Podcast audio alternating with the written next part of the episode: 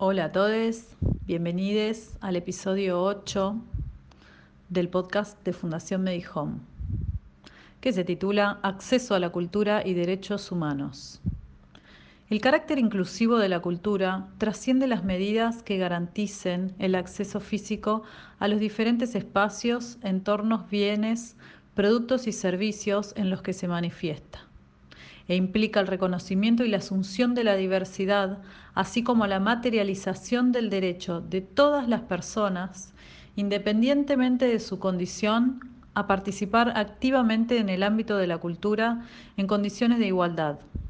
Es necesario asumir el compromiso de convertir la cultura en herramienta para la convivencia. El CARTú, Federación Coordinadora de Personas con Discapacidad Física de Guipúzcoa. País Vasco.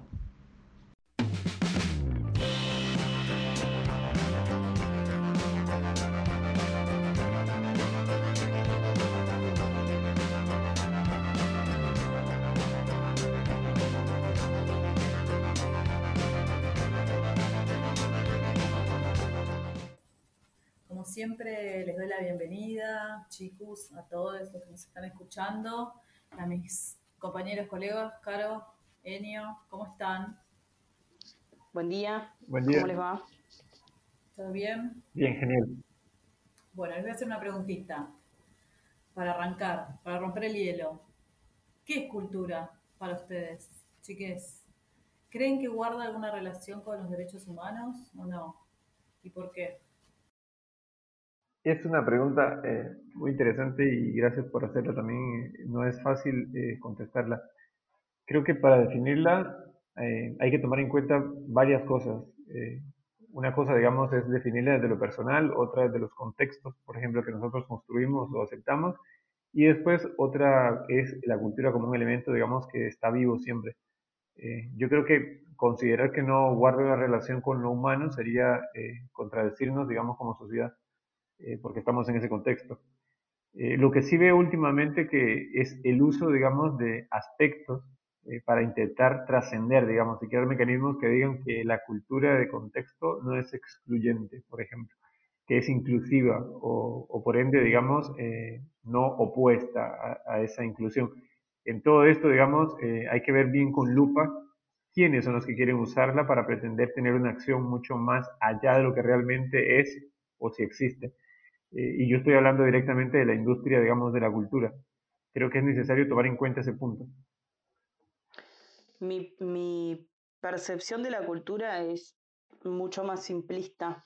No quiero entrar en cuestiones tecnicistas ni universitarias porque tendría que ponerme a hablar de Levi Strauss y no viene al caso. Para mí la cultura es todo, o mejor dicho, todo lo que conocemos está condicionado eh, y forma parte de la cultura, es moldeado, es por y para la cultura. Si digo que la cultura es todo, es también, por supuesto, y antes que nada, un derecho humano. Bien, bueno, estamos de acuerdo entonces. Que es un concepto bastante complejo, abarcativo, que, que puede ser utilizado, ¿no? Y que es inherente al ser humano. Pero bueno, a lo largo del podcast vamos a ir ampliando estas definiciones para tener mayor claridad en el asunto. Pero principalmente quiero destacar los conceptos de cultura, derechos humanos accesibilidad universal y diversidad como elementos que se encuentran en interacción y son fundamentales para pensar estrategias de transformación social, ¿sí? Para que lo vayamos teniendo en cuenta a lo largo de, este pequeño podcast. Los Estados reunidos en el marco de las Naciones Unidas en 1948 crearon la Declaración Universal de los Derechos Humanos, les cuento.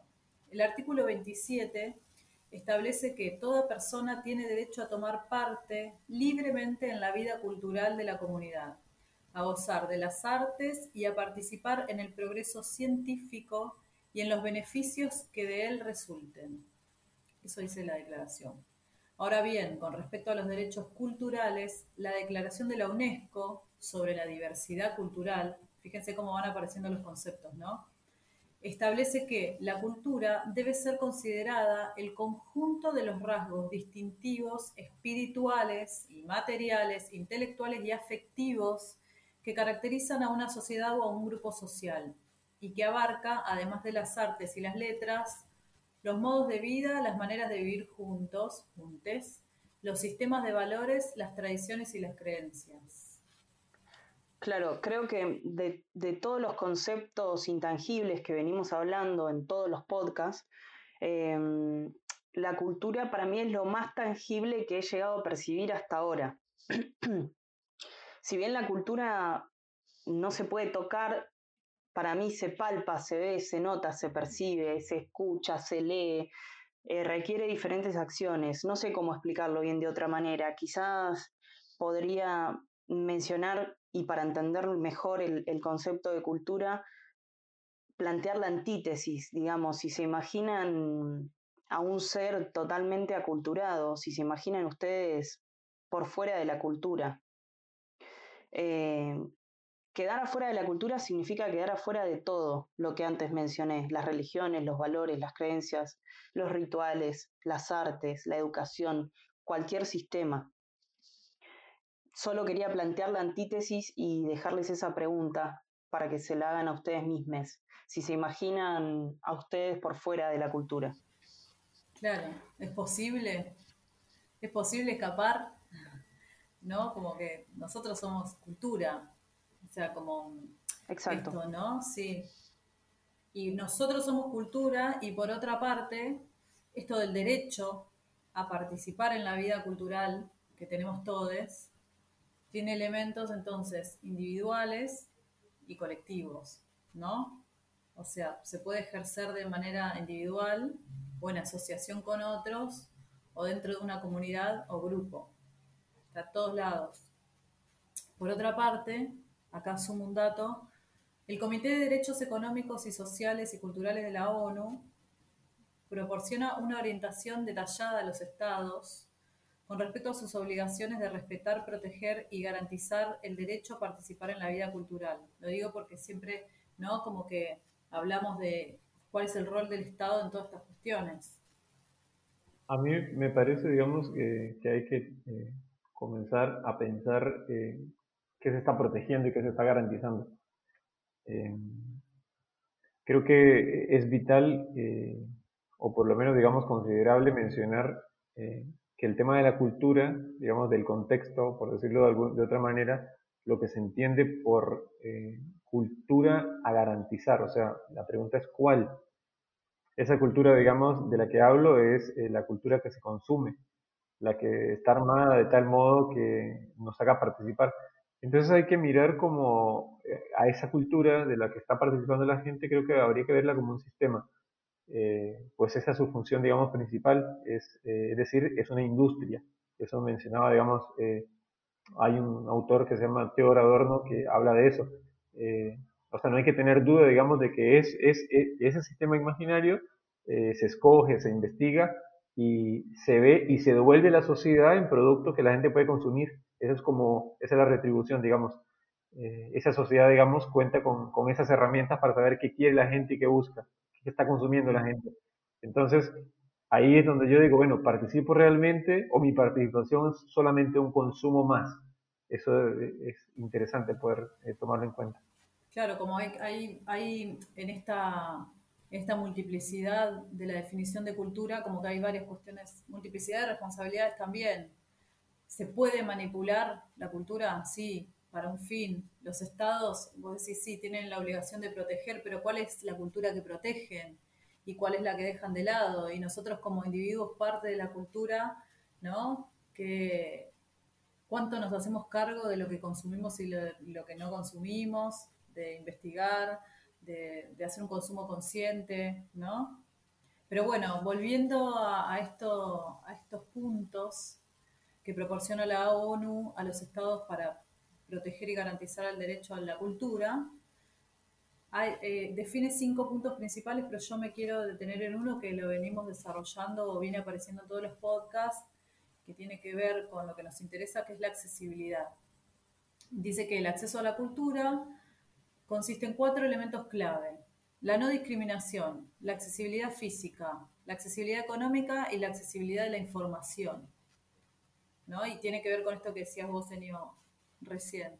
los estados deben asegurar que todas las personas tengan oportunidades concretas, eficaces y asequibles para disfrutar de la cultura sin discriminación. Digo, tiene que haber también una cuestión de acceso eh, a la diversidad de propuestas, ¿no? Para que podamos hacer un uso consciente o, que sea una decisión el consumo de tal o cual cuestión cultural. Entonces, retomando, decimos que la cultura es inherente a lo humano, ¿no? Es como tener un cuerpo, no podemos dejar de tener un cuerpo. Por tanto, es un derecho que atraviesa y transforma aspectos sociales, económicos y políticos.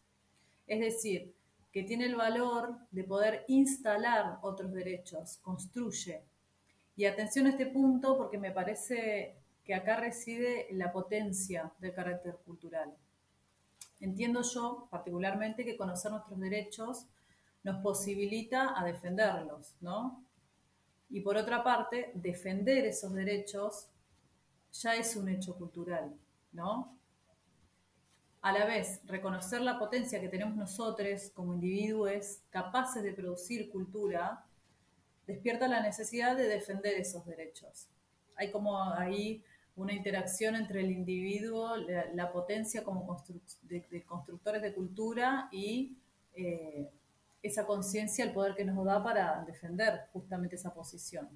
Entonces, en ese sentido, podemos pensar que la cultura es una herramienta real de transformación social, desde y con la cultura porque atraviesa todo, ¿no? Como dijo Caro hoy, no podemos pensarnos de otra manera.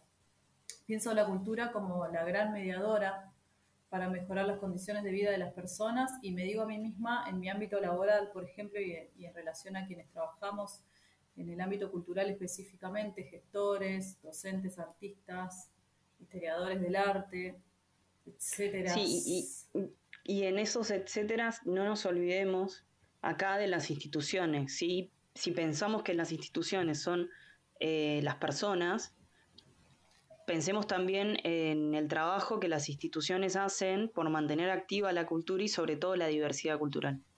Sí, totalmente, totalmente.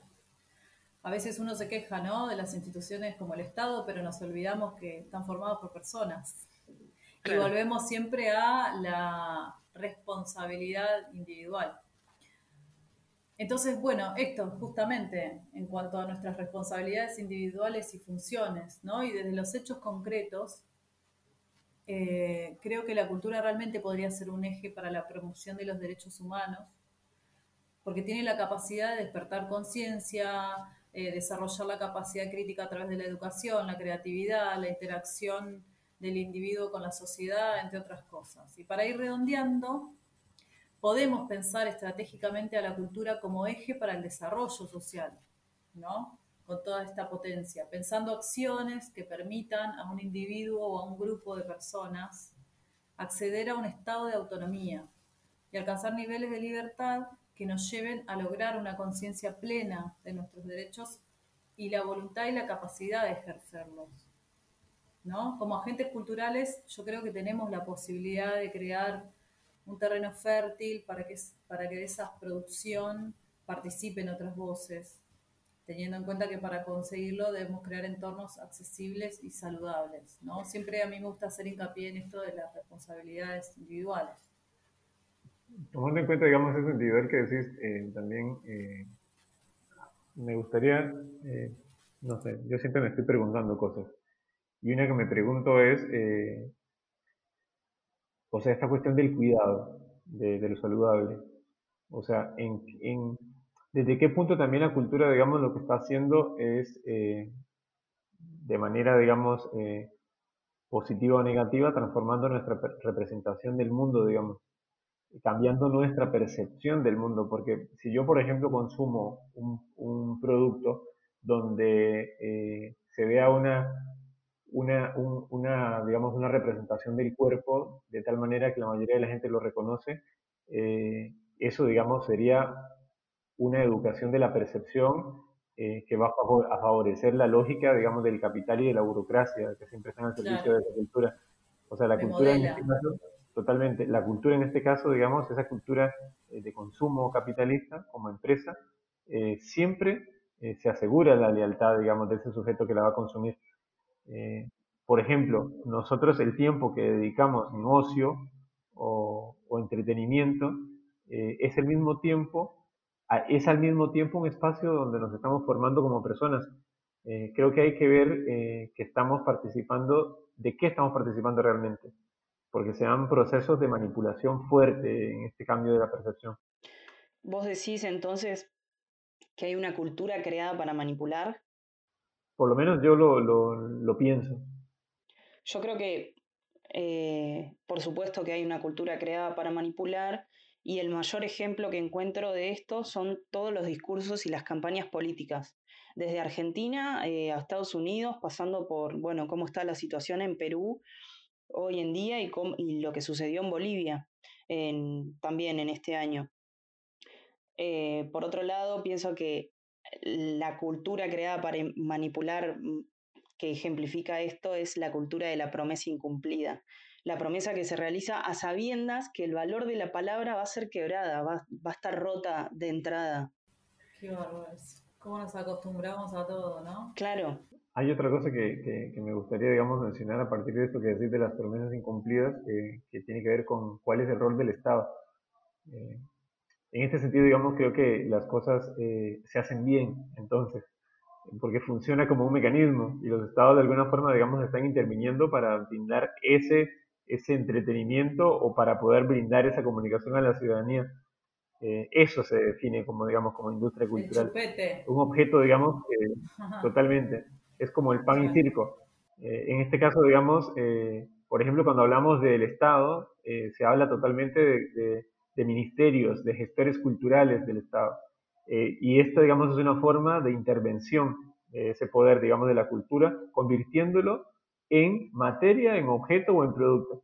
Digamos, estas son formas de, cómo pasa, digamos, eh, eh, a, hacerse presente esto, digamos. De cómo la gente lo consume para pasar el rato sin poner realmente la atención en los aspectos que son esenciales. Eso me asusta a mí, por ejemplo.